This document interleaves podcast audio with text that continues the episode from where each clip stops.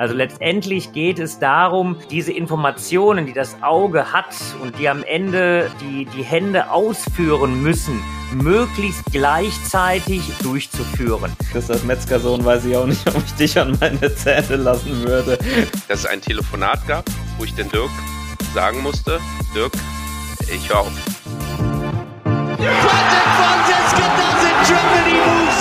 Timo Boll schraubt, arbeitet an seiner eigenen Incredible turnaround from twice runner-up here, Patricia Solia. Das ist unglaublich, das kann ich nicht glauben. Ping, Pong und Brause. Der Tischtennis-Podcast. Mit Richard Brause und Benedikt Probst. No, he does it again. Timo does it for the second time. Magdeburg is his ground. Hallo und herzlich willkommen zu einer neuen Folge Ping Pong und Brause. In einem neuen Jahr, aber mit dem alten Personal und den alten Problemen, lieber Richard. Es ist immer noch Corona, auch im dritten Jahr unseres Podcastes. Und ähm, ich glaube, ein Großteil unserer Zuhörer darf gerade zumindest keine Punktspiele machen. Ähm, da freut man sich doch, dass man so eine Konstante in seinem Leben hat wie das Dschungelcamp, Richard. Ich habe gehört, du bist großer Oh mein Fan. Gott, jetzt erwischte mich aber ziemlich auf dem falschen Fuß. Also äh, ich bin ein, zweimal im Dschungel gewesen, aber Dschungelcamp habe ich äh, ehrlicherweise so aktiv noch, äh, noch ganz selten geguckt. Ähm, den Satz, der da immer dann zitiert wird, den hatte ich schon ein paar Mal gehört vor, vor vielen, vielen Jahren, als die Grundausbildung bei der Bundeswehr noch relativ stark, äh, äh, ähm, ja, ich sag mal, äh, durchgezogen wurde, hatte ich irgendwann mal auf der Mailbox den Anruf eines Spielers, ich sage jetzt nicht von wem, äh, der begann, ich bin ein Star, hol mich hier raus. Aber das ist eigentlich schon alles, was ich aus dem Dschungelcamp so mitgenommen habe. Also insofern äh, äh, kann ich da gar nicht tiefgreifenden Trash-Talk äh, dazu dabei tragen. Okay, dann unterhalten wir uns nicht weiter über Trash. Hast du gestern wenigstens den ja, Bachelor aber na angeguckt? sicher. Kennst du den Kollegen? Also für alle, die sich äh, dem, dem Trash-TV wirklich komplett verweigern, auf dem Tischtennissport, da ist tatsächlich ein äh, ja, ehemaliger, ich glaube, Hessenkader Tischtennisspieler, ist der neue Bachelor Dominik Stuckmann, der auch noch in der Hessenliga spielt. Ähm, du wirst ihn wahrscheinlich auch ja, kennen. also ich kenne ihn ein bisschen, ja. Also so, so, so tief jetzt auch nicht, aber ich weiß, dass er eben, wie gesagt, äh, ein, ein guter Bekannter von mir ist mit dem ganz gut befreundet. Ähm, und äh, ich habe auch schon mal mit ihm äh, mich mal kurz unterhalten. Ja, ist ganz putzig, dass der jetzt am Ende hier beim Bachelor aufschlägt. Hat ja schon eine Tischtennis-Vita. Anders kann man das nicht, nicht sagen. Und da heißt es immer, man kann mit, man kann mit, mit Tischtennis keine, äh, keine Frauen klar machen. Richard, was hast du zu deiner heutigen Frau damals äh, gesagt, was du als, äh, was du beruflich oder als Hobby machst beim ersten Das Date? ist eine gute Frage, du. Also ich, ich glaube, ich habe gesagt, ich komme aus einer Metzgerfamilie. ja, gut, das, manche sagen halt, ich bin Server oder so und andere sagen halt, ich komme aus einer Metzgerfamilie. Hat geklappt am Ende. Ähm, äh, hat, hat geklappt am Ende, ja, da musste er über weitreichende andere Qualitäten verfügen. Ähm, wir haben heute einen, einen spannenden Gast, der, äh, ja, um bei Frauen besser anzukommen, äh, mit, mit Tischtennis aufgehört hat und mit dem Motorsport angefangen hat. ähm, gut, das war jetzt ein bisschen aus dem Reich der Märchen. Ähm, ich stelle ihn kurz vor, er war Jugendnationalspieler, gewann an der Seite von Timo Boll ähm, Silber ähm, bei den Schülereuropameisterschaften in Doppel und äh, Gold in der Mannschaft. Er besiegte später bei den China Open äh, sogar mal Chuang Chi Wan. Ähm, ja, und trotzdem kennt ihn wahrscheinlich heute nur absolute oder nur Tischtennis-Insider. Ähm, das hat Gründe, denn anstatt seine Profikarriere fortzuführen, ähm, studierte er dann Medizin und Zahnmedizin, ähm, hat heute seine ja, eigene Zahnarztpraxis ähm, auf dem Kudamm in Berlin und fährt professionell Autorennen ähm, in ganz Europa. Schön, dass du da bist, äh, Markus Lietzau. Ich wollte nicht extra eine Zahnoperation für uns verlegen. Ähm, eine, eine OP nicht tatsächlich, aber ich habe mir äh, gerne ähm, ein bisschen Platz freigeschaufelt, um heute hier teilnehmen zu können äh, bei euch. Und ähm, ich finde das Format spannend und freue mich sehr, hier sein zu dürfen. Ähm, ich gebe es auch zu, der, der Tipp äh, kam von Richard. Äh, Richard, ich frage mal so ganz salopp, äh, woher kennt ihr euch? Ja, also wir, wir dürfen ja nicht mit unserem Alter zu sehr kokettieren. Ich bin, das darf ich verraten, ein ganzes Stück älter als Markus, aber wir kennen uns quasi fast schon Jahrzehnte. Ähm, haben da wirklich äh, ja so eine äh, so eine so ein paar ein paar Geschichten, die die wir die wir gemeinsam eben erlebt waren. Ich war auch kurze Zeit mal äh, quasi Trainer vom, vom Markus im, äh, im Förderkader. Äh, und wir haben dadurch, dass äh, ich eine ganz hohe Affinität zur Be nach Berlin habe, meine Schwiegermama äh, wohnt dort und Markus ist ja auch Berliner. Ja, äh, insofern haben wir uns immer wieder auch mal getroffen, sind uns über den Weg gelaufen, haben auch das ein oder andere Mal noch äh, gemeinsam trainiert. Ja, und darauf ist im Laufe der Jahre wirklich eine Freundschaft entstanden. Wir ähm, sehen uns mal mehr, mal weniger, aber äh, ja, äh, halten uns auch äh, immer so ein bisschen auf dem Laufenden. Der Markus hat ein paar ganz, ganz äh, spannende Projekte. Ähm, ja, und insofern äh, ist es schon wirklich eine, eine ganz, ganz alte Freundschaft. Ja, und ich finde es ja, ja ganz spannend. Äh, wir haben ja sonst eigentlich ja, eigentlich immer nur Tischtennisspieler äh, hier zu Gast oder, oder solche, die dem Tischtennis sehr verbunden sind oder irgendeine Funktion ausüben. Und du bist jetzt nur wirklich jemand, der tatsächlich ähm, gar kein Tischtennis mehr spielt, ähm, zumindest nicht aktiv. Und äh, insofern äh, ist es schon spannend, vor allem weil auch dein, ja, dein beruflicher und dein, dein sportlicher Werdegang trotzdem noch viele Parallelen, glaube ich, äh, zu dem Sport aufweist. Äh, dazu aber später. Richard, noch eine Frage an dich. Ähm, ich habe ein bisschen recherchiert über den Markus und da findet sich gerade der Ende der 90er doch so einiges an Material. Und es gibt ein, ein kleines Porträt über ihn im Deutschen Tischtennismagazin, im DTS. Ähm, da wird er als der Ballkünstler überschrieben. Hast du ihn auch so noch in Erinnerung von seiner aktiven Profikarriere? Also ähm, er hat sicherlich mit dem Ball unglaublich viele Ideen gehabt. Ich glaube, dass äh, das passt ganz gut, äh, äh, Markus, wenn wenn wenn ich das jetzt mal so ein bisschen aus dem Nähkästchen plaudern darf. Wir sind natürlich in unserem Podcast immer gut vorbereitet und äh, haben natürlich alle Strippen gezogen. Ähm, ich habe dann im Vorfeld mal deinen alten Trainer Istvan Korpa gefragt, Mensch, äh, wie hast du denn den Markus so in Erinnerung?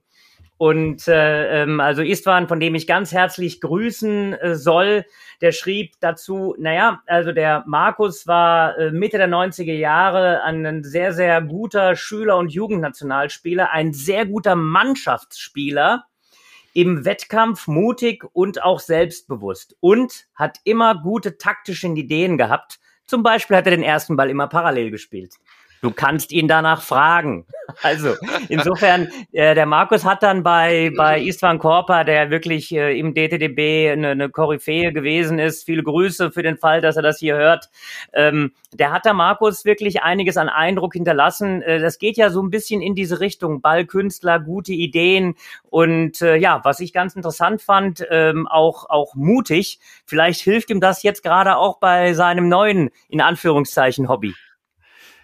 Also erstmal vielen Dank für die Grüße. Das freut mich ja sehr. Da äh, verdrücke ich ja fast ein Tränchen, wenn ich das höre, weil den Istvan habe ich ja jetzt irgendwie 20 Jahre, also zwei Jahrzehnte oder über zwei Jahrzehnte nicht gesehen, nicht gesprochen, nicht gehört. Hab aber jetzt auch aufgrund der, sagen wir mal, meiner Vorbereitung hier auf den Podcast heute einen alten Ordner, den mein, mein Papa äh, zusammengestellt hat über die, über die Jahre mit Fotos, mit Zeitungsartikeln und so weiter rausgekramt. Und da war auch Istvan auf einem Foto, wo wir dann zusammen mit äh, Timo jubeln, als wir dann Jugend-Europameister geworden sind, äh, was der Benedikt vorhin schon angesprochen hat. Also vielen Dank für die netten Grüße und ja, mutig war ich. Ich glaube, ich war oftmals auch ein bisschen zu mutig, weil ich dann äh, äh, doch sehr äh, aggressiv gespielt habe, wenn ich mich recht entsinne.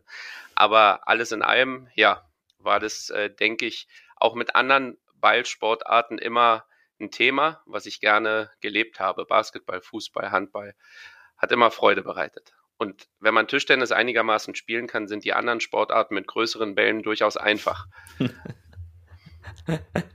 ähm, Markus, bevor wir so ein bisschen über dein, deine spannende Vita sprechen, äh, muss leider jeder Gast von uns, ähm, vielleicht hast du das in deiner Vorabrecherche äh, auch erfahren, ein, ein kleines Ritual durchlaufen, ein kleines äh, Spiel absolvieren, das sich Ping-Pong nennt. Und zwar gibt es elf kurze Fragen ähm, mit möglichst elf kurzen Antworten sofern das geht. Äh, der Richard und ich sagen an der Stelle immer, dass das sehr unterschiedlich gut gelingt, aber ähm, meistens sind wir auch gnädig, wenn es mehr als nur ein Wort ist oder ein Satz, oder Richard?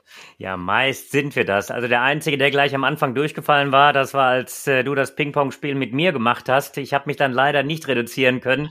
Insofern habe ich da die Messlatte nicht ganz so hoch gelegt, aber wir gucken mal, wie der Markus sich schlägt. Genau, Markus, bist du bereit? Mühe. Ich bin bist bereit. Du bereit. Absolut. Okay, dann fangen wir mal an mit der ersten Frage. Lieber auf die Zähne beißen oder einen Gang runterschalten? Gang runterschalten. Grüner Tisch oder grüne Hölle? Grüne Hölle. Mein größter Tischtennismoment. Matchball gegen für Italien spielenden Chinesen Jugend-Europameisterschaft. Hast du wahrscheinlich dann gewonnen, oder? Ja, äh, ich darf ja jetzt nicht ausführen, glaube ich, aber Das stimmt, äh, ja. kann ich vielleicht äh, in fünf Minuten machen. Du hast das Prinzip besser verstanden als ich. Ähm, diese Person würde ich gerne mal kennenlernen. Chris Hemsworth. So komme ich runter, Doppelpunkt. Musik in äh, einem dunklen Raum. Hamilton oder Verstappen? Hamilton. Mein bitterster Karrieremoment im Tischtennis. Vor Wut gebrochener Schläger und kein Ersatzschläger mehr parat. Bundesliga. Ah, Das, ich wollte gerade sagen, das, das ist ja eigentlich ein Phänomen aus der Kreisliga, aber schön, dass es dir auch in der Bundesliga passiert ist. Ähm, diese Person hat mich am meisten geprägt. Mein Papa. Äh, Diese Faszination teilen sich Tischtennis und Rennsport. Auf den Punkt Leistung bringen müssen. Der letzte Gedanke, bevor die Stadtampel auf grün springt. Ach du Scheiße. Und meine Lieblingsfrage ist die letzte. Wer wäre der bessere Zahnarzt? Äh, Richard Brause oder Timo Boll? Okay, ehrliche Antwort, Timo. Richard, ich gehe mal davon aus, ähm, du hast es vermutet, die Antwort, oder? Ich, ich habe das, ich hab das vermutet, ja. Also ich hatte dann einen kleinen Vorsprung, weil ich die Fragen gestern schon mal gelesen hatte. Also insofern, ich habe gesagt, Mensch, äh, wenn ich dann so einen Hauch Hektik ausstrahle, was ja bei mir immer charakterimmanent ist, und mein Patient unter mir dann das spürt, ich glaube, das wäre nicht das Richtige. Da ist Timo doch dann mit seiner Ruhe, die er ja immer auch im, am Tisch letztendlich äh, den Gegner auch spüren lässt. Ich glaube, da wäre er dann doch der bessere, ja, Zahnarzt, auf jeden Fall. Genau. Und wie du schon sagtest, als Metzgersohn weiß ich auch nicht, ob ich dich an meine Zähne lassen würde. Aber ich könnte mir das gut vorstellen. Ähm, einer der Highlights in dem Podcast war ja, wie Timo zu Gast war und erzählte, wie du einmal bei einem Länderspiel einfach noch beim Bankett danach aufgesprungen bist und die Faust geballt hast, weil du noch so drin warst in dem Match, dass du das dann als Zahnarzt nach einer gelungenen OP auch machen würdest. Das könnte ich mir wirklich, wirklich gut vorstellen. Wenn die Krone dann sitzt, dass du mal aus dir rausbrichst. Äh, Also, Die, Nee. das, das, das, das Bild hätte ich vor meinem inneren Auge, wenn der Markus so ein lautes Cholle ruft, wenn, äh, wenn die Operation gut gelungen ist. Also ich glaube, nee, das lassen wir im Tischtennis lieber. Genau, das, äh, das würde ich aussagen. Ähm, ja, grüner Tisch oder grüne Hölle? Grüne Hölle, bist du die schon mal gefahren? Ähm, also äh, Nord Nordschleife Nürburgring ist ja eigentlich, äh, soweit ich, ich weiß, äh, die, die gängige Bezeichnung grüne Hölle. Genau, also Nürburgring GP-Strecke, also die Formel 1-Strecke, Grand Prix-Strecke bin ich schon gefahren. Ähm, die Nordschleife an sich, die über 20 Kilometer noch nicht, ähm, die reizt mich auch nur bedingt, muss ich äh, zugeben. Ähm, da muss man auch so speziellen, ähm, spezielle Lizenz nochmal für machen, dass man die befahren darf mit dem Rennauto. Ähm, aber äh, die Nürburgring Grand Prix-Strecke bin ich schon gefahren, die macht auch viel Spaß. Ähm, mal gucken, ob die Nordschleife noch folgt. Ähm, mein größter Tischtennis-Moment. Ähm, Mhm.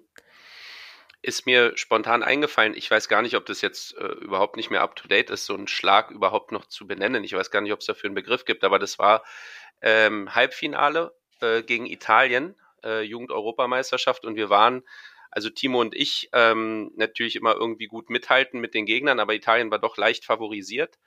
Ähm, und ich habe gegen die Nummer eins, wir haben mich äh, bewusst taktisch eben gleich gegen deren Nummer eins gestellt.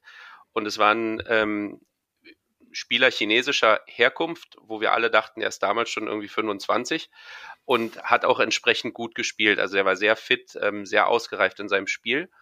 Und damals, Richard, vielleicht erinnerst du dich, habe ich öfter mal, auch ähm, China Open kann ich mich erinnern, so habe ich gegen japanischen äh, Gegner gewonnen, diesen, wenn der Gegner Aufschlag hatte äh, und ähm, der Aufschlag kurz kam und ich sozusagen angetäuscht habe, zurückgezogen habe und dann in die andere, ähm, in die Vorhand, gerade bei Leuten, die viel Rückhand umlaufen haben. Ähm, also ich habe ihn auf gut Deutsch ins Leere laufen lassen und das beim Matchball und das war natürlich, äh, wir hatten da dann irgendwie, waren da 300 Fans aus Sachsen mit. Es war eine volle Halle, das war Topolczani, glaube ich, wenn ich mich recht entsinne. Ähm, da war auch so eine Jugend-Europameisterschaft ein Ereignis, also sechs, sieben, ich will nicht übertreiben, wahrscheinlich waren es nur 4000 Zuschauer, aber immerhin war viel los, kann ich mich noch dran erinnern. Und naja, Halbfinale war kaum anderer Tisch bespielt und dann dieser Ball, der geht halt in, umläuft die Rückhand und ich spiele halt ganz langsam in seine Vorhand und der guckt nur und weiß nicht, was passiert ist so. Und das war einfach, äh, einfach toll. Ja, das sind, das sind solche, solche Augenblicke, also dieser, dieser Schlag, das ist ja wirklich so was, was man nicht in letzter Instanz äh, trainieren kann. Mhm. Ähm, das ein oder andere Mal wird er trotz aller Bananen- und Obstvarianten, äh, die heute eben gespielt werden, äh, wird er auch immer noch mal gespielt. Ein bisschen mehr im Doppel, weil man dann, ich sag mal als. Beispiel, als Linkshänder ein bisschen näher am Ball auch ist. Ähm, aber das ist natürlich ein ganz, ganz herausragender Schlag, vor allem dann, äh, wenn man den Gegner dann so auf dem falschen Fuß erwischt. Also äh, heute würden wahrscheinlich diese, diese, diese Schläge viral auf YouTube gehen. Ja, also ich habe davon noch eine Aufnahme, ich habe die mir damals den 100 Mal angeguckt, weil es einfach cool war, ähm, aber ich weiß gar nicht, ob es noch äh, Videokassettenplayer dafür gibt, um das abspielen zu können. Ja, ich wollte gerade sagen, das hättest, hättest du uns mal zur Verfügung stellen können, das wäre prädestiniert gewesen für unseren Instagram-Kanal. Ähm, Markus, du hast ähm, hast mit zehn Jahren des Tischtennis angefangen, relativ spät. Du bist so die Generation Boll, Steger, Zoltan Feierkorner, Lars Hilscher, so äh, alles mhm. ein ähnlicher Jahrgang, würde ich sagen. Ähm, hast dann aber eine relativ schnelle, steile Karriere in der Jugend hingelegt. Wenn du jetzt so zurückblickst auf die Zeit, was sind so die stärksten Erinnerungen, die du da noch im Kopf hast? Also das war ähm, bis ich vielleicht 16, 17 war, war es immer sehr eine, eine, sagen wir mal, emotionale Achterbahn für mich, weil immer von zu Hause weg. Ich war relativ sensibel als äh, Kind und Jugendlicher. Ähm, und ähm, deswegen ist Hilpoltstein mir in Erinnerung geblieben. Das war, glaube ich, nach einem halben, dreiviertel Jahr, als ich angefangen habe, war das äh, der sogenannte Drei-Stufen-Plan damals, also so eine Art Casting über die Zeit, ähm, wo ich dann eben Stufe für Stufe ja, weitergekommen bin und ähm, letztendlich denn in Heidelberg war denn das, das Ende oder das Highlight nach diesen drei Stufen.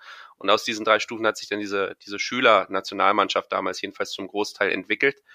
Ähm, das war, das ist sehr prägend gewesen, weil wie gesagt, gleich von, von 0 auf 100, wenn man so will, in den Leistungssport. Ähm, denn war während dieser ganzen Zeit ähm, die Zeit mit Timo auf dem Zimmer immer sehr schön. Ähm, wir haben immer viel geredet, viel gelacht und es war immer, immer nett und angenehm.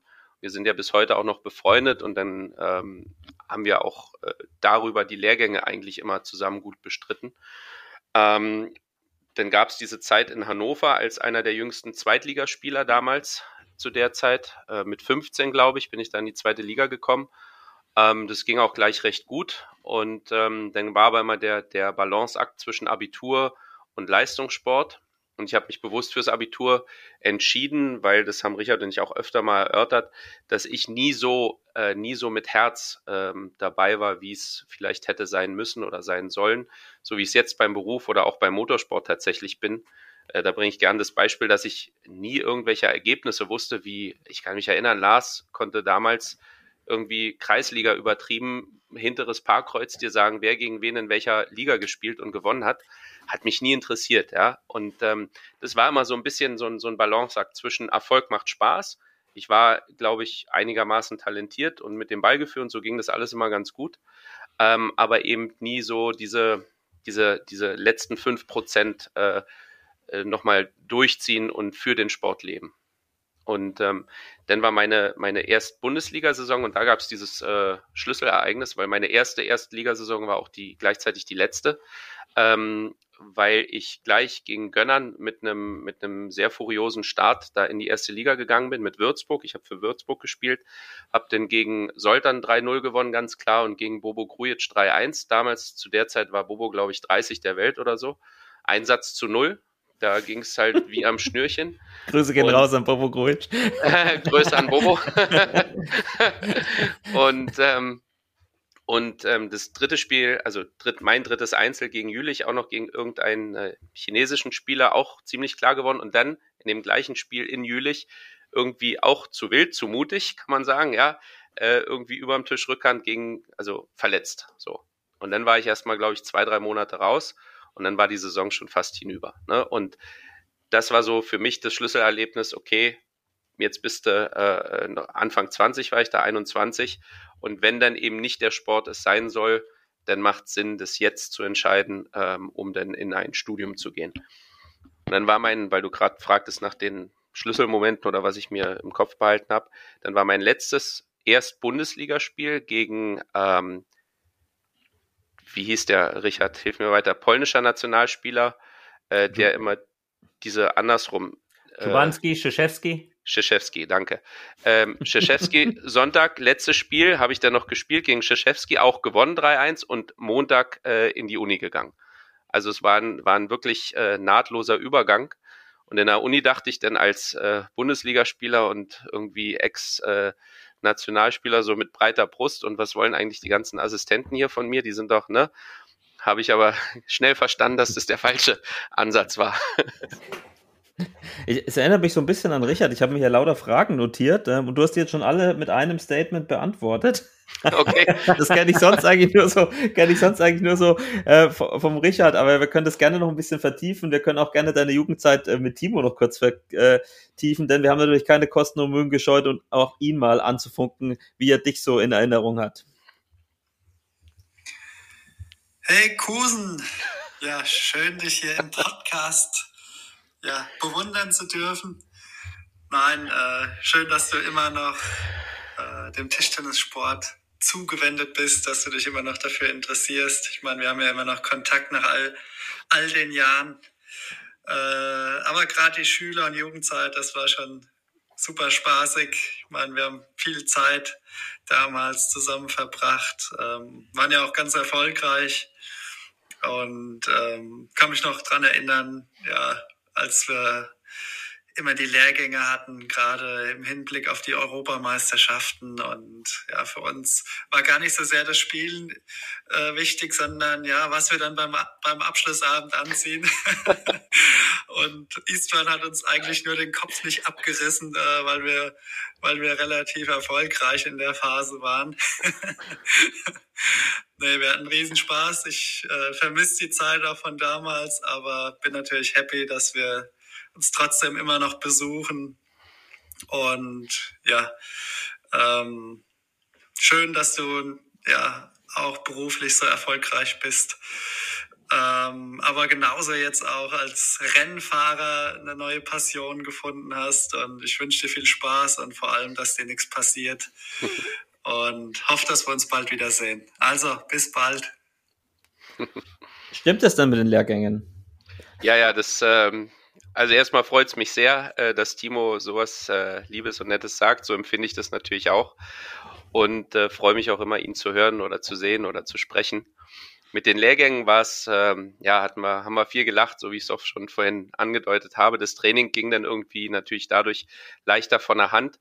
Und ich kann mich erinnern, das war wirklich äh, harte äh, ähm, sage mal, Entscheidungsdiskussionen hatten, was wir für ein Seidenhemd zu der Zeit äh, zum äh, Abschlussball anziehen müssen oder sollen oder wollen, ja.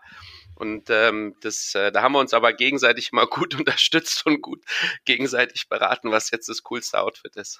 Ganz wichtige Frage in solchen Vorbereitungen: Oberste zwei Hemdknöpfe auf oder zu? Ah, also da brauche ich gar nicht drüber nachdenken, aber sowas von auf. und die, und da gab's noch, da gab's noch diese, diese schönen Bambusketten, ja, diese für zwei Mark oder so, die so schön eng am Hals saßen. Ja, ja, die hast du auch, die hast du auch bei dem schönen Bild in dem Artikel. Ja, ja, daran, ja. daran musste ich auch denken. Also äh, die Backstreet Boys haben auf jeden Fall ihren Einfluss gehabt. Ja, du hattest eh so ein bisschen was von Nick Carter. Muss man auch mit der Frisur ja, das, so. Äh, ich habe sie auf dem Monitor, also. Das höre ich leider nicht das erste Mal, aber ich gebe dir recht. Richard, du, ich weiß gar nicht, du warst, du hast ja zu der Zeit auch deinen ersten ja, Trainerjob im Prinzip äh, beim DTDB, äh, korrigiere mich, wenn ich Blödsinn erzähle, angenommen als äh, als Trainer des damals Förderkaders äh, noch. Hast du da auch direkt mit, äh, mit Markus zusammengearbeitet? Ja, also aus der, aus der Erinnerung raus haben wir da uns noch mal so kurz gekreuzt, ja, äh, als ich, als ich angefangen habe.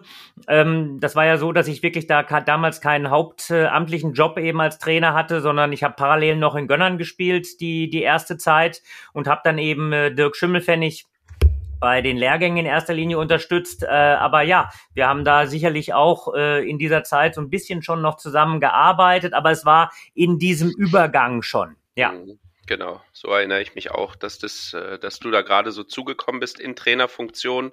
Ähm, gerade Hinterzarten habe ich da im Kopf. Ähm, ja. Und das ist so ein, so ein fließender Übergang. Du kamst und ich bin so langsam, langsam raus. Das war, weißt du, so Hi- Hinterzarten ist ein super Stichwort, ja, weil wir haben immer diese Mountainbike-Touren gemacht.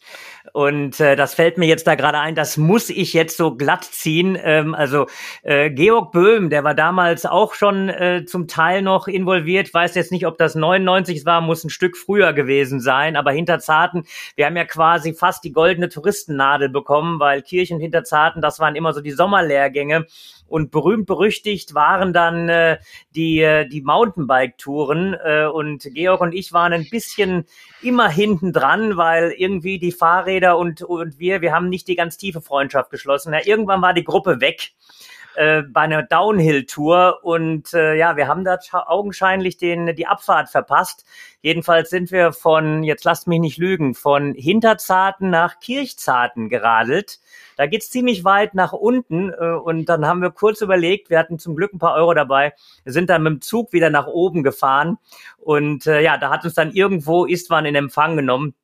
Also insofern Augen auf beim Mountainbiking, sage ich nur. Ja, von diesem Hinterzarten habe ich auch schon öfters gehört. Äh, Das ist so wie damals die Nationalmannschaft, die immer am Schluchsee war, oder? Das ist ja auch die Ecke da hinten. Da passieren die wildesten Sachen in diesen abgelegenen Sch Sch Schwarz Über, Schwarzwälder. über, über davon. weitere Geschichten breiten wir den Mantel des Schweigens. Meinst du, sollen wir mal ein Special machen äh, hier im Podcast, das Hinterzarten-Spezial? ähm, Markus, du hast ähm, mit, mit Anfang 20 dann eine Karriere beendet. Du hast es ja schon so, so ein bisschen angerissen und so. Da fragt man sich natürlich, äh, warum und, und hast du auch noch diesen tatsächlichen Moment dann auch präsent, wo du gesagt hast, okay, ähm, ich, ich möchte, möchte das nicht so weiter verfolgen. Ähm, ja, das also ist natürlich auch irgendwo eine Entwicklung über die Zeit, ne? aber ich glaube, der Hauptgrund war, was ich schon vorhin gesagt habe, dass, dass das für mich ähm, nicht so war, dass ich das mit Haut und Haaren gemacht habe. Ja? Und dann macht man sich natürlich äh, als junger Erwachsener Gedanken, wo geht die Reise hin und macht es Sinn? Und ich versuche immer sehr reflektiv mit mir zu sein und ähm, habe den einfach für mich gesehen, ja, Talent ist da, aber wenn du dann eben nicht äh, den Weg so zu 1000 Prozent verfolgst, dann macht das eben keinen Sinn. Und dann gab es da auch diesen Moment, auch äh, schöne Grüße an Dirk Schimmelfennig äh, an der Stelle. Ähm, das war, zitiere ich auch tatsächlich noch, oder habe ich die letzten Jahre öfter mal zitiert, dieses, ähm, dass es ein Telefonat gab, wo ich den Dirk sagen musste, Dirk, ich höre auf. Also jedenfalls in der Form mit der Nationalmannschaft.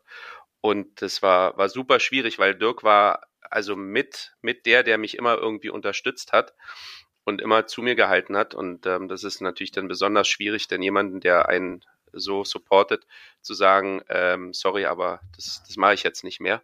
Aber letztendlich war es, ähm, war es über die Zeit, es ist ein gereifter Gedankengang gewesen. Und man hat ja dann auch, oder ich habe ja dann schon in der letzten Saison eben entsprechende Vorbereitungen getroffen, wie Anmeldung äh, an der Uni. Das machst du ja auch nicht von heute auf morgen, das braucht ja auch seine Zeit. Richard, du, du von der anderen Seite des Tisches, ähm, ich meine als Sportdirektor oder in deiner, deiner Laufbahn ähm, äh, hinter der Bande sozusagen oder, oder nicht am Tisch, hast du ja auch mehrere Spieler, glaube ich, gehabt, die dann quasi sich dagegen entschieden haben, diese Profikarriere äh, einzuschlagen. Wie, wie nimmt man sowas dann auf? Ähm, Ja, also ich, ich sag mal, der, der Markus gehörte ja ähm, ein, zwei Jahre hin oder her zu einer, zu einer ganz großen Generation, ja, also angeführt äh, natürlich von, von Timo, äh, aber ein Solly Feyer Konrad gehört da rein, ein Lars Hielscher gehört da rein, ein äh, Tommy Keinert äh, äh, gehörte da irgendwo rein. Und ich bin mir sicher, dass der Markus eben insgesamt auch äh, im Tischtennis, er hat ja einen weiten Weg gemacht, aber da werden sicherlich auch noch weitere Schritte gefolgt, äh, aber am Ende äh, muss man wirklich sagen, dass äh, ähm, man das natürlich von sich aus so ein bisschen auch spüren muss. Und äh, ähm, ja, das ist natürlich dann immer so ein bisschen traurig, gar keine Frage, weil äh, auch wenn Tischtennis in Deutschland ähm, ähm, ja über Jahrzehnte jetzt wirklich sehr, sehr erfolgreich ist, kämpft man ja trotzdem als Trainer um jedes einzelne Talent. Es ist ja schon so, dass äh, ähm, Tischtennis eben wirklich so eine langjährige Sportart ist. Das heißt also, wenn man einmal es geschafft hat, sich aus dem Schüler-Jugendbereich irgendwo in den Herrenbereich festzusetzen, Bastian Steger habe ich natürlich vergessen, der natürlich auch hier noch mit rein mit reinkommt. Und wenn man überlegt, wie gut ein Bastian Steger äh, immer noch spielt, ähm, dann könnte der Markus jetzt äh, ganz genauso auch, äh, wenn er jetzt gleich einen Podcast fertig gemacht hat, in die Trainingshalle in Düsseldorf gehen. Ja, und äh, insofern muss das natürlich aber jeder für sich auch spüren und äh, muss man dann am Ende auch akzeptieren. Das ist dann so. Aber es ist natürlich immer so ein bisschen, ja, also man schluckt dann immer so ein klein wenig als Trainer, weil man eben weiß, äh, dass die Talente insgesamt, auch wenn das eben wirklich eine sehr goldene Generation gewesen ist, trotzdem unterm Strich sehr rar gesät sind. Markus, wir hatten uns davor schon, schon, schon mal kurz unterhalten. Du hast da gesagt, das Tischtennis, deine Profikarriere war so ein bisschen die Schule fürs Leben. Ähm, wie meinst du das?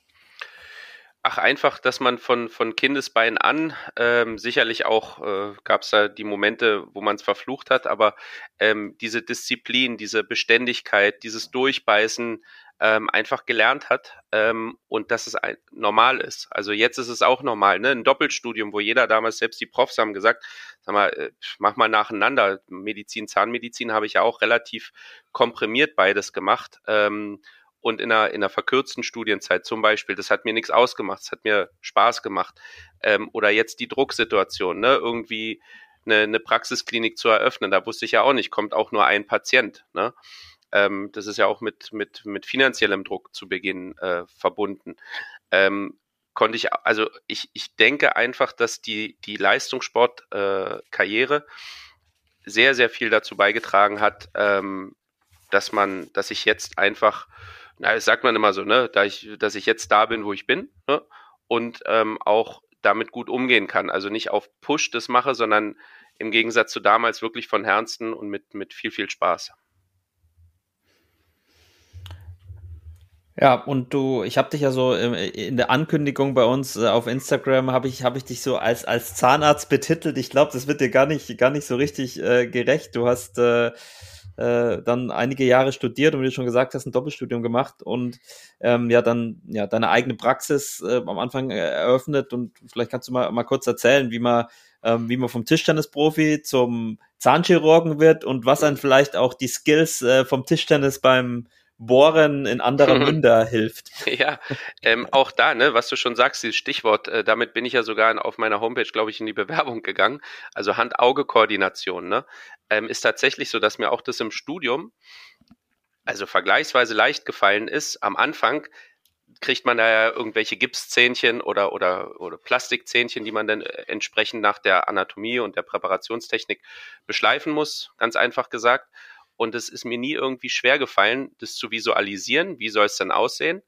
Und wie muss ich das dann halt mit der Hand in Feinstarbeit, das ist ja sehr, sehr grazil und filigran alles, was wir da machen müssen, ähm, umzusetzen.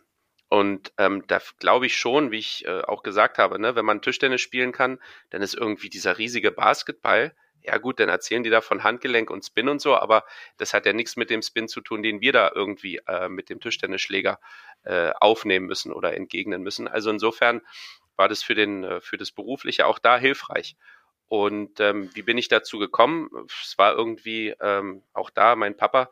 Ähm, ich habe ihm gesagt, ich will unbedingt Medizin studieren. Und mein Papa kommt eher aus der aus der wirtschaftlichen Seite, sagt, ah, so ein Quatsch, ne? Da, pff, wie man halt so denkt als Laie, ne? weil keiner von uns ist Mediziner in der Familie, da arbeitest du irgendwie 80 Stunden und verdienst 1000 Euro, ja, also im Krankenhaus, macht keinen Sinn auch als Laie denkt man dann, naja, Zahnmedizin ist da vielleicht ein bisschen anders, ist zwar medizinisch, aber du bist schneller in einer potenziellen Selbstständigkeit. Und so kam es, dass ich mich dann eben äh, fürs Zahnmedizinstudium angemeldet habe und ähm, aber schnell verstanden habe, dass es mir zu wenig war. Ne? Da wurde halt viel Materialkunde am Anfang, denn viel, ähm, äh, klar, Theorie ist ja sowieso klar, aber nicht so viel Medizin, wie ich es mir erhofft hatte, gerade in der, in der sogenannten vorklinischen Phase.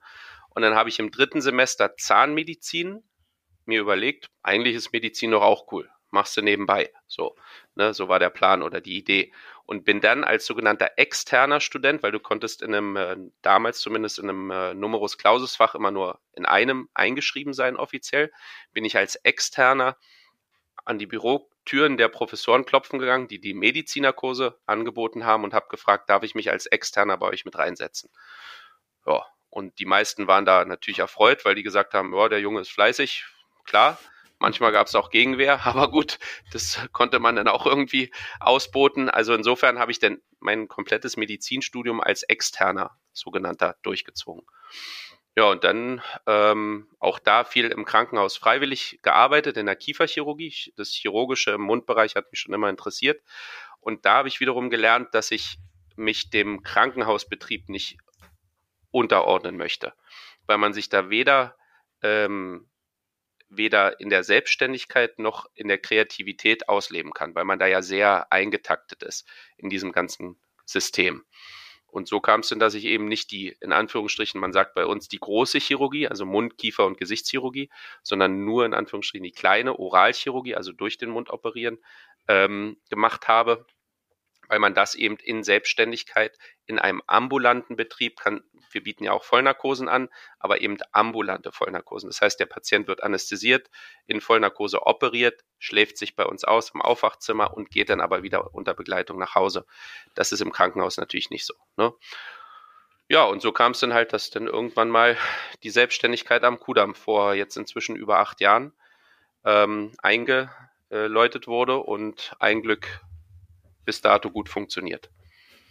Ja, Zahnärzte brauchen wir immer, oder? Richard, bist du, darf ich das fragen, bist du da auch Kunde? Also es ist, äh, läuft das jetzt unter dem Patientengeheimnis? Datenschutz, Datenschutz. Das ist, das ist da, das ja, ist aber er darf es ja sagen, du darfst nichts sagen, aber, das ist mir klar. Aber ich, ich würde jederzeit äh, den Markus sozusagen weiterempfehlen, ähm, weil äh, wir haben das ja schon mal analysiert, äh, ein Tischtennisspieler und das muss, das muss herausragend sein im zahnmedizinischen Bereich. Das kann gar nicht anders. Da werden wahrscheinlich auch einige Tischtennisspieler Kunden sein. Ähm, wie, wie gut sind die Zähne von Tischtennisspielern? Darfst du das wenigstens sagen, Markus, wenn du schon ja, die sind, die, die sind großartig. sind groß. Also die, die, die, die Zähne der Tischtennisspieler können eindeutig zu den besten Zähnen, die man finden kann in unserer Ja, Welt. weißt du, die, die, müssen sich, die müssen sich immer so durchbeißen. Das gehört dazu, ne? Genau, die, haben, die, haben, die haben oft eine Schiene. Gerade die von Abwehrspielern und von, äh, von, von, von Ant- Anti-Top-Spielern, die sind besonders gut, die, äh, die Zähne. Ähm, ja, es ist spannend, ne? Also das ähm, irgendwie ein komplett anderer Weg dann, ähm, während, während, während Timo und Basti dann ihre, ihre ja, Kreise gezogen haben im Tischtennis, dann wirklich so einen äh, ganz anderen Weg zu gehen. Hast du da irgendwie jemals dran gezweifelt, dass dieses, dieses Ende vom Tischtennis die richtige Entscheidung war? Das Einzige, was, was immer, wenn Olympia ist, ne? denn äh, da denke ich dann immer vielleicht äh, ne, so in die Richtung, wäre dieses, E- dieses Ereignis mal al- zu erleben. Das wäre, ob es geklappt hätte oder so, sei dahingestellt. Ne? Aber rein vom, vom, vom, vom Potenzial her, das ist das Einzige, was ich so rückwirkend dann immer denke. Ähm, nichtsdestotrotz, äh, sorry, hat's, ähm, nichtsdestotrotz ähm, bin ich sehr, sehr froh, wie es gekommen ist. Also sowohl diese Lebensschule, wie wir es gerade erörtert haben, im Sport, äh, im, in der Jugend und im jungen Erwachsenenbereich, äh, als auch denn der Schritt, das nicht weiterzuführen. Ja. Wir können vielleicht nochmal, weil du auch unser Gast bist, können wir nochmal sagen, Dentals Place heißt äh, deine, ähm, ja, wie nennt man es? Äh, Praxis ist zu wenig, ihr seid, glaube ich, da mehrere Ärzte. Dem einen oder anderen Tischtennisspieler aus Berlin wird es vielleicht bekannt vorkommen, weil der TTC Düppel ja auch den Namen äh, in sich trägt. Ähm, Mhm. äh, wie ist das? Ihr seid direkt am Kudamm, ihr seid eine relativ große ja, Ärztegemeinschaft äh, dort. Also man kann bei euch Ah, das- sich quasi sein komplettes Mundwerk austauschen lassen. Benedikt, geh doch mal, geh doch mal hin. Das soll man einfach zunähen, das wäre das Beste, ja. Musst nichts anderes machen, als einfach zumachen. Genau, also es nennt sich, im Prinzip nennt sich das Praxisklinik. Ne? Das ist äh, weder eine Praxis, dafür ist es, wie du sagst, so ein bisschen zu groß und auch vom Leistungsangebot, noch ist es keine riesige Klinik. Also es ist irgendwo dazwischen. Ähm, von, von dem Konzept her ist es schon so ein bisschen outstanding, weil das ist all in-house. Ja, also wir haben, wie gesagt, den OP, ein eigenes zahntechnisches Labor, ähm, nicht wenig Behandlungsstühle, aber trotzdem versuche ich immer noch diese, diese Größe nicht, nicht zu groß werden zu lassen, weil wir immer noch ja im Prinzip ein Familienbetrieb sind. Ne? Meine Frau ist bei uns die Kieferorthopädin, das bieten wir auch an. Ähm, die beiden Techniker kenne ich seit Beginn an, also Beginn meiner äh, ähm, äh, zahnärztlichen Berufszeit. Ähm, das sind Vater und Sohn. Also ne, je größer man wird, desto größer ist ja auch das Problem, den Überblick zu behalten und die Qualität zu generieren. Und das will ich nicht verlieren. Und ähm, deswegen versuchen wir in der Größe, wie wir jetzt sind, auch zu bleiben. Ja, und ähm, als, als, als Richard und ich äh, nach, nach Gästen gesucht haben und der kam dann durch, äh, der Markus, äh, der, der ganz spannend, äh, Tischtennisprofi früher gewesen und Zahnarzt und der fährt jetzt Autorennen. Da habe ich gesagt, ja, Autorennen, äh, wie, wie, wie jetzt Auto, Autorennen äh, an der Playstation, so wie ich, da fahre ich auch Autorennen. ähm, äh, nein, du hast tatsächlich, und das ist wirklich spannend, Tischtennis spielst du ja gar nicht mehr seit äh, ein paar Jahren, oder? Also du hast noch, du hast Genau. noch so semi-professionell dann weitergespielt, um das zu komplettieren. Ja, aber jetzt ja, quasi. genau. Also dritte Liga haben wir noch, denn das war das Höchste in dieser, in dieser, ja, in dieser Berufszeit, ähm, was ich noch gespielt habe. Ähm, und dann habe ich mir aber beim Kampfsport, weil ich das immer mal so zwischendurch so als Hobby gemacht habe, die Achillessehne gerissen. Ähm, und das war dann auch wieder für mich ein Zeichen, okay, äh, das, das ist jetzt der Punkt, äh, wo ich das äh, Tischtennisspielen nicht mehr mache. Weiß, haben Richard und ich auch schon öfter gesprochen, glaube ich, da, dass wir da, ne, wenn man irgendwie mal einigermaßen spielen konnte und dann trainierst du nicht mehr. Und gerade mein Spiel war nie auf Sicherheit irgendwie ausgelegt. Das heißt, ich brauchte immer irgendwie ein bisschen, äh, bisschen Training, um einigermaßen zu spielen. Und dann verlierst du da äh, irgendwie gegen Gegner, ohne respektlos zu sein, wo du denkst, da hättest du gewinnen müssen. Und dann ist es einfach nur noch Frust. Ne? Ja, muss, muss, musste sagen, also auch zum bisschen zum Leidwesen, zum Klaus, viele Grüße an deinen, an deinen Daddy jetzt hier in dieser, in dieser Situation, der ja beim TTC Düppel immer noch so die, die, die Fäden zieht, ja, also vielleicht da einfach noch äh, so eine, so, so eine kleine Geschichte am, am, am Rande, also, äh, das ist ja alles auch recht, recht bunt, sag ich mal, bei, bei, beim TDC Düppel im, im positiven Sinne. Ähm, der Markus, äh, äh, Timo und ich, wir, wir, wir tauschen uns ja dann immer wieder mal aus und haben dann auch immer wieder so, ja, ich will mal sagen, gemeinsame Bekannte. Und äh, einer dieser gemeinsamen Bekannten, ich weiß nicht, wie tief du ihn kennst, ich glaube, ich habe ihn dir mal kurz vorgestellt, das war der Ahmed Latif. Hm. Ahmed Latif, ähm, da werden jetzt die meisten sich fragen, wer ist das? Und ja, ähm, das ist eigentlich im Grunde mal ein Kumpel gewesen oder, oder ja, ein guter Bekannter von Timo in China. Was war er in China? In China war er der Botschafter der Malediven in China. Und äh, Timo hat mich da seinerzeit mal gemeinsam mit ihm vorgestellt. Wir waren in der Botschaft der Malediven, war also ganz spannend und haben uns da so ein bisschen ausgetauscht. Ja, und äh, warum komme ich jetzt äh, über Düppel und Markus und Klaus Lietzau zu Ahmed Latif? Ja, vor ein paar Jahren ruft mich der Ahmed an und sagt, ähm, hör mal, also hör mal sagt er nicht, sondern er sagt es auf Englisch, äh, ich bin jetzt in Berlin. Und ich sage, um Gottes Willen, was machst du in Berlin? Ja, mh, ich habe jetzt überlegt, ich möchte wieder in den Diplomatendienst. Der ist tatsächlich Botschafter der Malediven in Berlin. Und was er über viele Jahre immer gemacht hat in den verschiedenen Botschaften, er hat äh, ein Tischtennis-Diplomatenturnier organisiert. Ja, und äh, weil er wirklich ein sehr umtriebiger Charakter ist, hat er mich gefragt, Mensch, ähm, welchen Verein kannst du denn hier im Augenblick mal empfehlen? Und ich habe natürlich sofort an Klaus und Markus gedacht, weil ich weiß, dass die eben da sehr, sehr aktiv sind. Ja, und es gab da schon äh, die erste Diplomatenmeisterschaft beim TTC Düppel. Also ist eine ganz, ganz nette und kultige Geschichte. Also Ahmed Latif äh, ist auch, glaube ich, nach wie vor noch Botschafter. Äh, hat mir dann irgendwann ein, ein Foto seiner Ernennungsurkunde mit äh, äh, Steinmeier geschenkt, äh, geschickt. Also insofern, ja, so klein ist manchmal die Welt. Tischtennis Mhm. verbindet. Absolut. Und ich war sogar in äh, meinem Lieblingsrestaurant hier in Berlin im 893 mit Timo und ihm äh, seinerzeit essen. Das ist jetzt äh, zwei Jahre her oder so. Also ich habe ihn da gut kennengelernt. Ähm, Autorennen.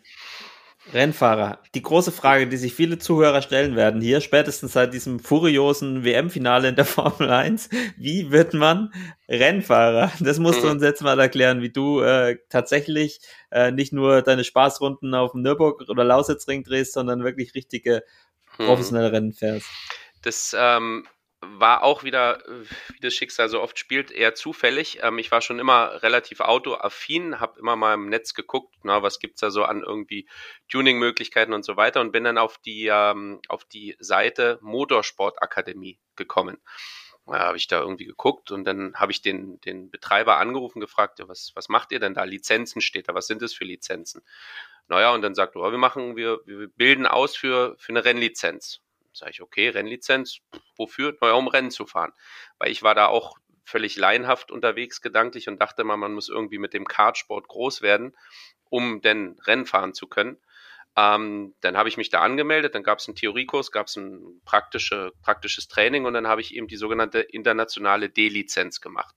Die berechtigt, international Rennen zu fahren. So, aber dann kannst du ja noch lange nicht Rennen fahren, wenn du diese Lizenz hast. Und dann habe ich am Ende der, der, dieser Veranstaltung gefragt, ja, was mache ich jetzt damit? Wie, wie lerne ich das jetzt? Und dann haben die mir den Florian empfohlen, der Veranstalter. Florian ist äh, Profirennfahrer ähm, und auch Coach, ja, und ähm, ist auch für die, für diese Veranstalter dort äh, Instructor gewesen, so kannten die ihn. Und Florian wohnt in Berlin. So, dann habe ich Florian angerufen, der kam dann hier zu mir in die Praxis und dann haben wir uns nett unterhalten und wie kann man was jetzt für einen Einstieg machen. Und da ich auch da, wie wir vorhin schon gesehen haben, äh, immer irgendwie professionell und, und geprägt durch die, durch die Sportlerzeit ähm, eben ambitioniert die Dinge betreiben möchte, haben wir uns darauf geeinigt, das ist jetzt die Kurzform, nicht irgendwie eine kleinere Clio Cup oder, oder Seat irgendwas, was es da alles so gibt, zu fahren, sondern gleich die GT4-Klasse zu fahren, was im Prinzip so das zweithöchste ähm, im GT-Sport ist. Also GT-Sport ist der geschlossene, geschlossene Rennwagen, also meistens oder eigentlich immer auf einer Basis von einem, von einem Straßensportwagen, also Audi R8, ne? äh, denn der Mercedes GT oder 911er oder Cayman oder sowas, ne? Nur als Rennversion, was bedeutet deutlich leichter, ähm, Stahlkäfig zum Schutz und eben diese ganzen Renn-Equipment-Geschichten. Äh, und dann sind wir das erste Mal äh, mit einem Profiteam auf dem Lausitzring gewesen, weil es war in der Nähe. Und dann ist normalerweise kein Beifahrersitz in so einem Fahrzeug drin aufgrund des Gewichts. Und da aber eben schon, ne? weil man musste ja am Anfang erstmal gucken. Ne? Dann ist Flo ins Auto, ich in Rennmontur, ja natürlich auch. Und dann ist er losgefahren. Und ich dachte, ach du Scheiße, was ist, was passiert hier gerade, ne? Weil das kann man sich nicht vorstellen, wenn man von außen so ein, so ein Rennen beobachtet, im Formel 1 schon gar nicht, das ist ja noch, noch, noch mal ganz auf einem ganz anderen Stern, aber ähm, auch im GT-Sport, wie da die Kräfte wirken, wie, das ist gar nicht so sehr die Endgeschwindigkeit. Ich werde dann immer gefragt, na, wie schnell fährst du denn da? Na, ich fahre nicht schneller als ihr auf der Autobahn, wenn ihr frei habt, ja? Also die Endgeschwindigkeit. Aber die Bremspunkte und die Kurvengeschwindigkeit, die Einlenkpunkte, das ist, das ist eine ganz andere Welt. Und ähm, ich war am Anfang eher, äh, eher beängstigt als äh, erfreut, ja, muss man sagen. Und dann haben wir aber auch da gesehen, dass es relativ schnell, relativ gut voranging. Ähm, und dann haben wir uns so Stück für Stück am, äh, äh nach den ersten drei, vier Testtagen haben wir dann gesagt, ja, wo geht die Reise hin? Da haben wir irgendwie eine Serie gesucht, wo man sich dann auch messen kann. Ne? Und das war meine letzte Saison, ähm, dass ich da eben eine, sagen wir mal, semi-professionelle Serie gefahren bin. Alles in der GT4-Klasse natürlich, weil die dann ähm, gleich schnell von der sogenannten BOP, Balance of Performance, sein müssen, die Autos. Und da war es auch gut. Also da war es äh, für, die, für die erste Saison sehr flott, sehr schnell, vor allen Dingen ähm, auch besonnen, weil man, könnt ihr euch vorstellen, wenn man in so einem Rennauto sitzt und äh, man ist da voller Adrenalin und merkt, oh, man ist schnell und vorne vor einem ist einer, der ihn, einen vielleicht nicht irgendwie, ne, man kann ja auch verteidigen, kennt ihr alles aus der Formel 1, ähm, dass man da nicht die Hörner irgendwie komplett aus dem Helm rauslässt und den dann irgendwie wegschießt, ne, passiert auch, also mir nicht, aber es passiert insgesamt im Rennsport. Ähm, oh, und diese Balance zu finden, ist auch super spannend, ja, diese Balance zwischen ich will schnell und aggressiv sein, weil du musst eine gewisse Grundaggression haben, sonst brauchst du nicht zu fahren. Ähm, aber trotzdem so besonnen zu fahren, dass du eben mit, mit Rennintelligenz fährst und eben nicht nur auf Karacho, weil dann passiert was.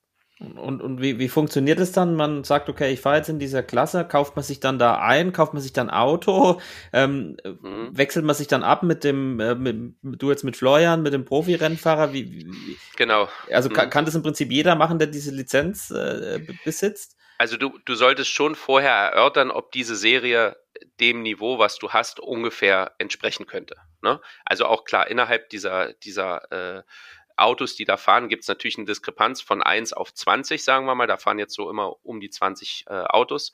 Ähm, aber es sollte schon irgendwo einzuordnen sein von vornherein. Du kannst ja in die, äh, kannst ja in die vorangegangene Saison die Rundenzeiten zum Beispiel dir angucken. Ne? Pole-Rundenzeit äh, oder schnellste Rennrunde kannst du ja alles, wird ja alles erfasst. Und dann kannst du dich da einordnen. Und dann kaufst du dich einerseits in die Serie ein, ja, weil die Strecke muss bezahlt werden, die Marshals, natürlich die Rennleitung und die Box und so weiter. Das bezahlst du sozusagen dem Rennveranstalter, ja, also dem Serienveranstalter. Und dann musst du aber nochmal privat dich ähm, als ja, Vertragsfahrer in einem Team listen, weil du musst ja betreut werden. Ne? Und entweder du, du kannst dir das Auto vom Team kaufen, also du gehst jetzt nicht, so wie wir es kennen, in, in Laden, zum Beispiel zu Porsche und sagst, ich will einen Rennwagen haben. Ja, da, sagen die, äh, da sagen die schönen Tag noch, aber hier nicht. Ne? Ähm, also das wird alles äh, sehr professionell über die entsprechenden Teams äh, organisiert. Und dann hast du pro Rennwochenende immer dein Team, was aus Mechanikern und aus einem Ingenieur äh, besteht. Und ich habe dann immer Flo an meiner Seite, der ähm, einerseits mein, mein Fahrercoach ist, ähm, andererseits aber auch bei den sogenannten Endurance-Formaten, also wo man ähm, länger als eine Stunde fährt oder zu zweit fährt, wenn es vorgeschrieben ist, ähm, äh, dann auch mein Mitfahrer ist sozusagen. Also dann ist es, dann gibt es da einen Boxenstopp und je nach Renndauer wird dann auch getankt und Reifen gewechselt ähm, und eben der Fahrerplatz getauscht. Da muss man auch wieder flott unterwegs sein, ne? mit Abschnallen, Anschnallen, das ist ja alles ähm, kann man auch Zeit liegen lassen. Ja. Ähm, also insofern hast du, hast du dann immer dein, dein Team um dich rum, ähm, die auch den Wagen, ne? am Anfang dachte ich auch, ich kann mir so einen Wagen irgendwie zu Hause cool in die Garage stellen und immer angucken und mich erfreuen daran, aber es war auch ein sehr laienhafter Gedankengang, weil letztendlich muss der Wagen nach jedem Rennen fast komplett zerlegt werden und dann wieder zusammengesetzt werden, weil der Verschleiß ist ja, ist ja ungleich höher. Ja als zu einem, als zu einem äh, Straßenwagen. Zum Beispiel Red Bull Ring geht extrem auf die Bremsen. Ich glaube, da, da haben wir vier oder fünf äh, Bremsensätze pro Wochenende. Ja. Schraubst du denn selbst? Ja, ich kann zwar schrauben, aber die Schrauben, die ich benutze, sind deutlich kleiner. auch im, im, Knochen verankert und nicht, und nicht äh, am Rennauto. Nee, nee, das, das machen Profimechaniker. Nicht, dass dann am Montag in der, äh, bei der Zahn-OP noch ein bisschen Motoröl unter den Fingernägeln ja, das, klemmt, da sich die das gemacht hat. Das wäre ähm, eher kontraproduktiv, ja. Das ist, es klingt wirklich sehr spannend. Vielleicht kurz, äh, wir, wir sind ja ein Tischtennis-Podcast, wir heißen ja Ping-Pong und Brause und nicht PS und Brause oder so, ähm, mhm. den Bogen vielleicht auch zum Tischtennissport äh, zu schlagen. Mal, was, was sind denn ähm, beim Rennfahren die Skills, die man beim Tischtennis auch braucht? Für, äh, natürlich mhm. zuerst mal die Frage an, an Markus. Also ähm, viel, viel äh, mehr gemeinschaftliche äh, Skills, als man von außen denken äh, mag. Die Reaktionsschnelligkeit, ja, weil wenn du auf Push fährst, wie wir, äh, wie wir sagen, ähm, denn bist du ja so die ganze Zeit am Gucken, am Limit.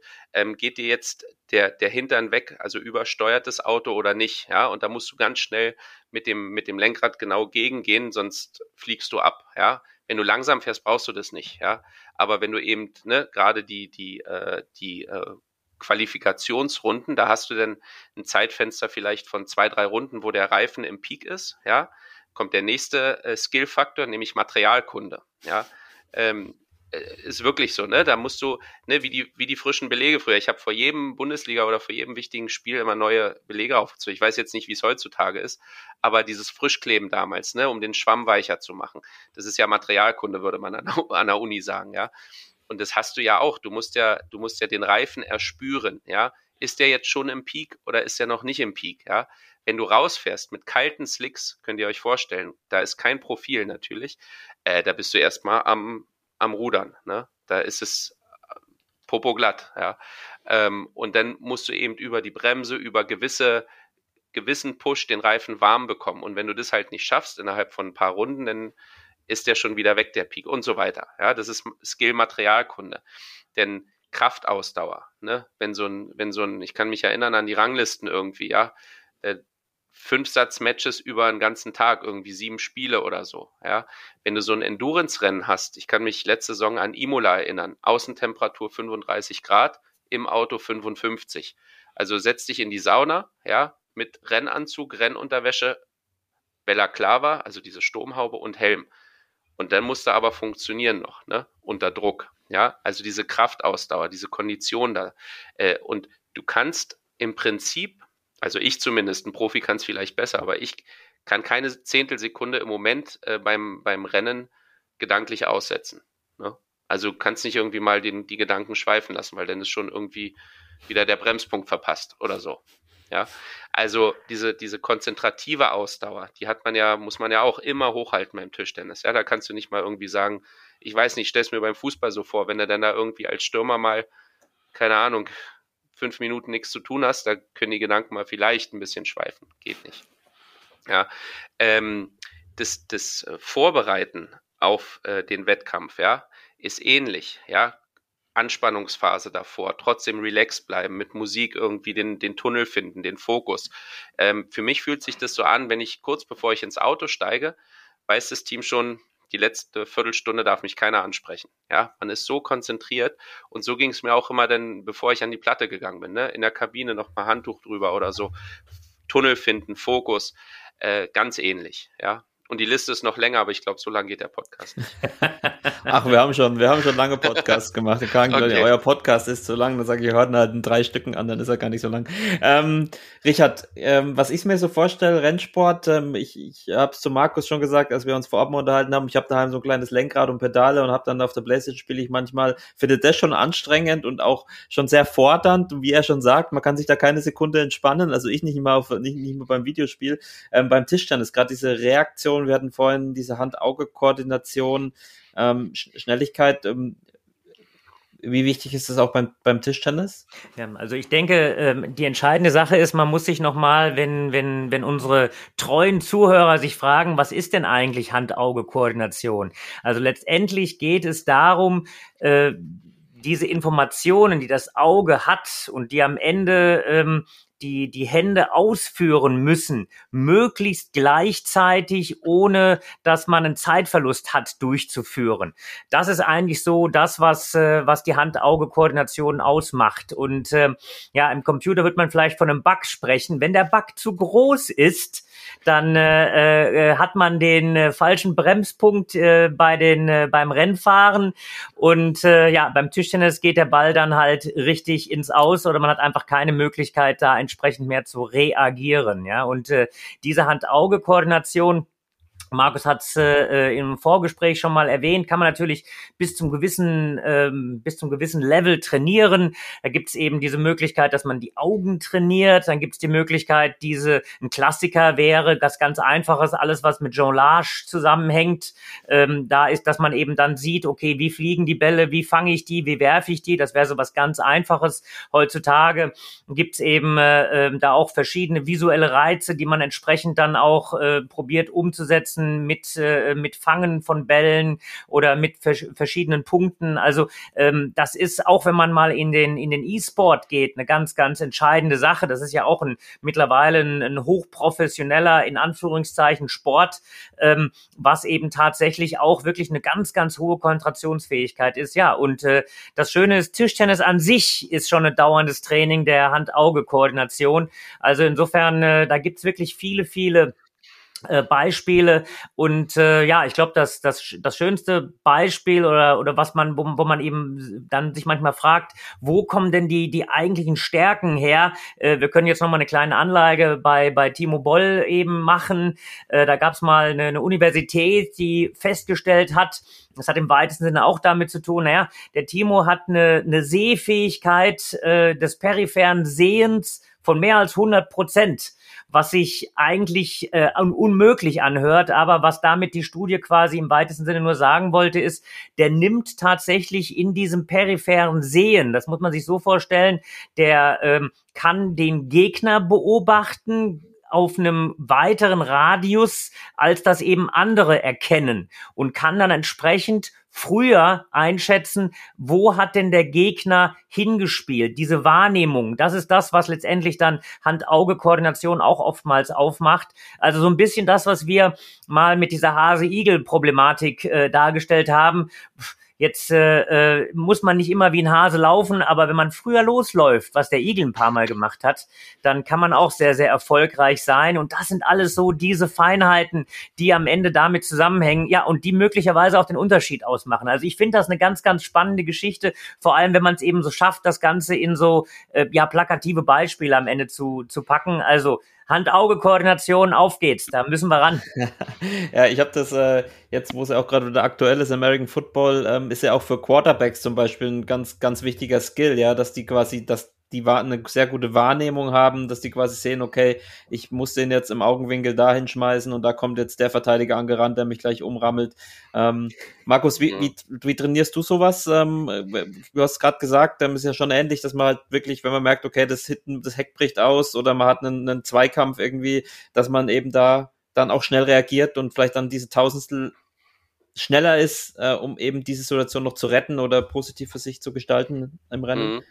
Ähm, also auch multiple. Einerseits äh, bereite ich mich äh, sehr intensiv mit dem, mit dem Sim vor. Also das, was du jetzt gerade schon äh, zu Hause auch machst, mache ich vielleicht ein bisschen, bisschen äh, professioneller und intensiver mit einem mit einem richtigen äh, Sim-Racing-Gerät. Ne? Also da hast du in so einen Schalensitz, du hast richtige Gasbremspedalen, die auch ähm, mit einem mit einem sehr echten Gegendruck arbeiten. Das heißt, wenn ich bei mir zu Hause äh, beim Sim auf die Bremse gehe, kann ich bis zu 150 Bar aufbringen. Ähm, das brauchst du im Auto nicht, das ist zu viel und auch am Sim machst du das nicht, aber da kriegst du schon dieses Gefühl, ne? Ähm, das, das Lenkrad hat, ist mit zwei großen Akkumotoren ausgestattet. Das heißt, wenn du virtuell abschmierst, ja, reißt es dir das auch das Lenkrad aus der Hand und dann hast du diesen Curve TV dazu. Also es ist schon sehr, sehr echt, ja. Und das ist ja auch, wie Richard sagt, bei den E-Sports, ähm, da kannst du ja teilweise auch richtig Geld verdienen, auch im, im, im E-Racing, ja. Ähm, und äh, das ist das eine, denn, denn Fitness ist ganz wichtig, ja.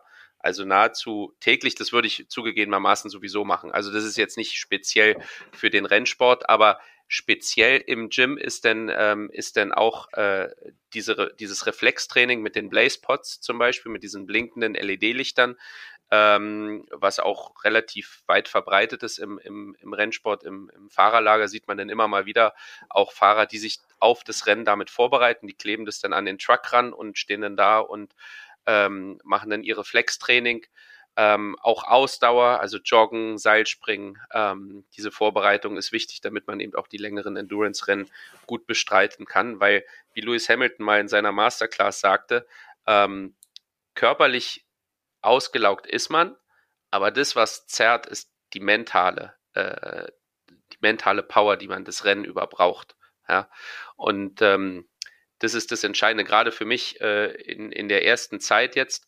Der, mein, mein Coach, der Florian, der, der steckt es schon, schon leichter weg, weil er ist es viel mehr gewöhnt. Ne? Er muss nicht mehr so viel nachdenken, aber für mich ist es mental. Ich steige aus dem Auto aus äh, nach so einem längeren Rennen und es äh, ist Zombie-ähnlich, würde ich sagen, ja. Also wie ich mich denn, wie ich mich denn fühle und aussehe, weil es wirklich, ähm, es ist ja auch nicht nur, dass denn vielleicht der Platz verloren geht, wenn du die Verteidigung nicht gewinnst oder nicht an dem, an dem vor dir vorbeikommst, sondern erstens schwingt da auch noch immer ein bisschen, äh, ähm, wenn du, wenn du das Auto irgendwo hinsetzt, willst du dich nicht verletzen. Das ist ja dann auch irgendwie, wenn du gegen eine Mauer fährst oder so, es passiert so gut wie nichts, weil die Autos sehr, sehr sicher sind. Aber ein schönes Gefühl ist es trotzdem nicht. ähm, und äh, zweitens ist es ja auch immer mit Kosten verbunden. Ne? Wenn ich mal so einen Schläger zerstört habe, gut, damals äh, war ich natürlich gesponsert, aber selbst wenn ich es mir hätte kaufen müssen, dann was sind das, 100 Euro, 150 Euro für ein Holz oder so, keine Ahnung. Ähm, und das ist da schon noch mal ein bisschen was anderes im Motorsport. Ne? Also da sind so verschiedene Faktoren, die dich dann äh, schon mental sehr fordern. Richard, zum Abschluss, ähm, weil wir immer unsere drei goldenen Tipps von Richard Brause haben, um diese Koordination zu verbessern. Was würdest du machen? Jonglieren hast du schon gesagt. Was, was hättest du noch für zwei Übungen, die man vielleicht relativ einfach machen kann? Also ich denke, was immer ganz gut ist, ist, äh, was man auch öfter mal gesehen hat, sind diese Partnerübungen, wo man quasi, ähm, äh, ich sag mal zum Beispiel in diesen Sidesteps-Bewegungen ist und dann gleichzeitig eben einen Ball auf, äh, auffangen muss. Ja, und äh, das ist immer so ein, so, ein, so ein Klassiker. Und was ich, das hat jetzt nicht direkt was mit dieser, mit dieser Hand-Auge-Koordination zu tun, aber das ist dann manchmal auch so ein bisschen das, was äh, Biathlon so ein bisschen ausmacht. Also auch unter Belastung mal sowas zu probieren, äh, mit langen Ballwechseln. Ähm, also es ist zum Beispiel, finde ich mal ganz, ganz spannend zu versuchen, einfach mal um so eine, so eine Situation darzustellen, ähm, wenn ich eben in der Halle ähm, so mal zwei, dreimal richtig Gas gebe und Sprint mache, äh, und dann versuche, direkten Basketball eben einen Korb zu werfen, um einfach da mal so ein bisschen runterzukommen und dann diese, diesen Abgleich eben zu haben, trotzdem noch mit der Hand-Auge-Koordination selbst mal was zu werfen. Wie gesagt, klassischerweise sind das diese einfachen Dinge wie Jonglage oder mit einer Partnerübung, wo der Ball eben auf, einem, auf ein gewisses Kommando zugeworfen wird, aus einer Bewegung raus. Aber ja, das kam mir eben so unter Belastung zwischendurch eben auch nochmal diese Hand-Auge-Koordination zu schulen. Ähm, das finde ich auch insgesamt ganz spannend. Das sind jetzt nicht die drei goldenen Tipps, aber das sind Dinge, wie man sich da mal herantasten kann. Genau, wir nehmen noch, wir nehmen noch den, wie, wie hieß das nochmal mit den Lichtern? Ich habe, äh, beschrei ich beschreibe das so ein bisschen wie mir auf diese Maulwürfe mit dem Hammer hauen, die immer aus den Löchern Ja, genau. rauskommen. Äh, Blaze Pots. Blaze, okay. Blaze, Blaze Pots. Sehr gut. Ja, ähm, Rennfahren, äh, noch eine Frage, wie ist es dann? Du hast dann letztes Jahr eine Saison gefahren, kriegt man dann Punkte und ähm, gibt es dann eine Genau. Abschlusstabelle? Wo fährt man da? Ähm, also die Rennstrecken in der Serie, die ich gefahren bin, waren, waren super, super schön, fast alles äh, Formel 1 Strecken. Ähm, Red Bull Ring ähm, kennt man, Paul Ricard in Frankreich, die, die wunderschöne und, und auch sehr technisch anspruchsvolle französische Formel 1 Strecke, denn äh, Imola ist ja der Klassiker schon seit jeher. Äh, Misano ähm, ist eine MotoGP Strecke, jetzt aktuell auch noch. Äh, Mugello, auch eine wunderschöne Strecke in Italien. Und ähm, dann war äh, noch äh, der Lausitzring, glücklicherweise für mich äh, als Berliner, äh, letzte Saison mit dabei, aber das war leider äh, eine Ausnahme, weil eine Strecke getauscht wurde. Und ähm, wie, wie, viel, wie, wie, bringst du das überein mit, mit deiner, ähm, mit, mit deinem Beruf? Also wie, wie viel Zeit investierst, investierst du da? Ist schon, ist schon viel Zeit. Ähm, ich verbinde das ähm, glücklicherweise immer damit, dass, das ist auch so ein bisschen Bestechung, muss man sagen, dass meine Frau mit den Kindern äh, immer als Kurzurlaub mitkommt, weil wie gesagt, die Spots sind einfach wunderschön. Die Toskana ist da in Italien immer irgendwie in der Nähe, Steiermark, äh, Frankreich am Meer.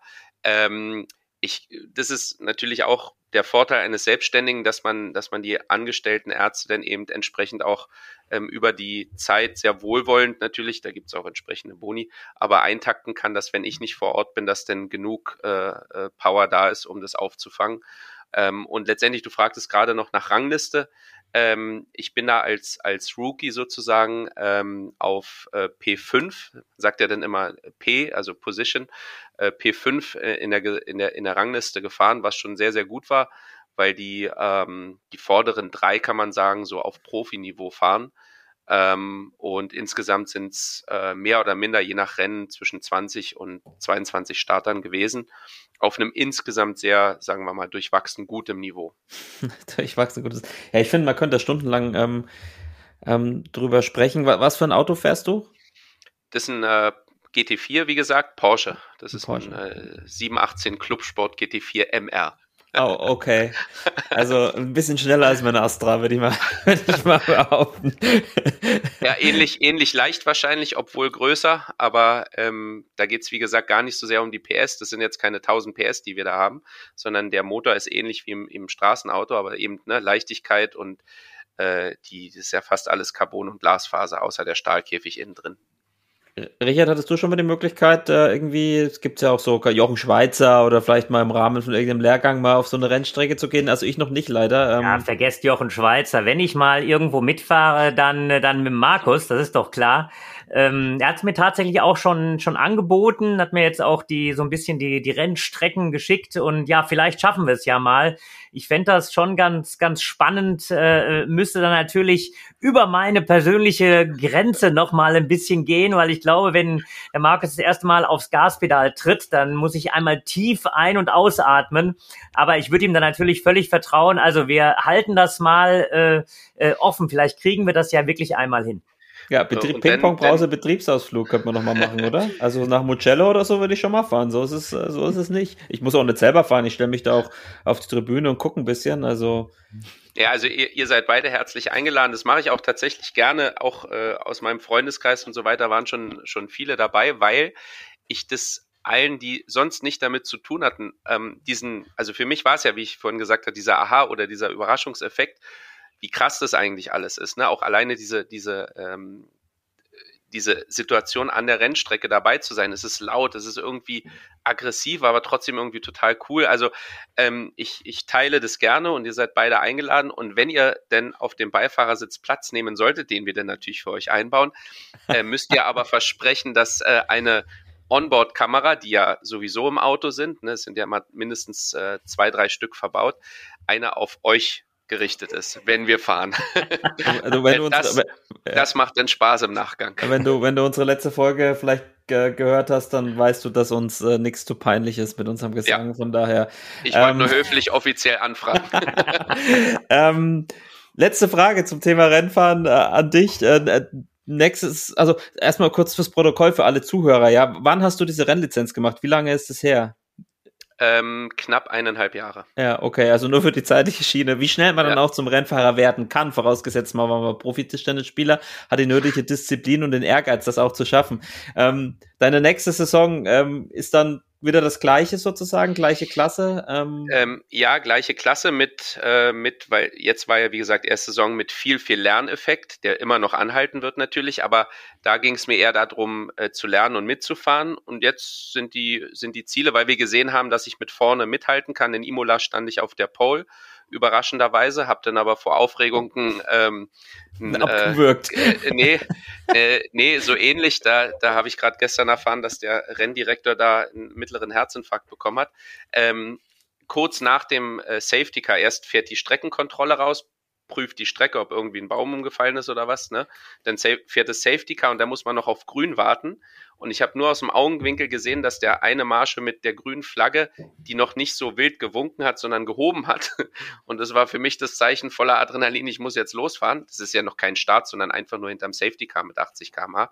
Aber nichtsdestotrotz, ähm, was ich sagen wollte, gleiche äh, Rennserie mit ambitionierteren Zielen, können wir es können so sagen. Und was sehr aufregend sein wird. Und ähm, ich weiß noch nicht genau, wie ich es persönlich zuordnen soll, aber ähm, wir werden äh, einen Gaststart bei der Euro GT4 machen, also der ja, Europameisterschaft kann man sagen, wo im Prinzip fast alles nur Profis äh, sind, die da fahren oder viele Profis und viele Profiteams mit, äh, wenn überhaupt, so Paarungen, wie wir es dann sein werden, mit einem Silber, also mit einem Profifahrer und einem Amateurfahrer, so wie Flo und ich.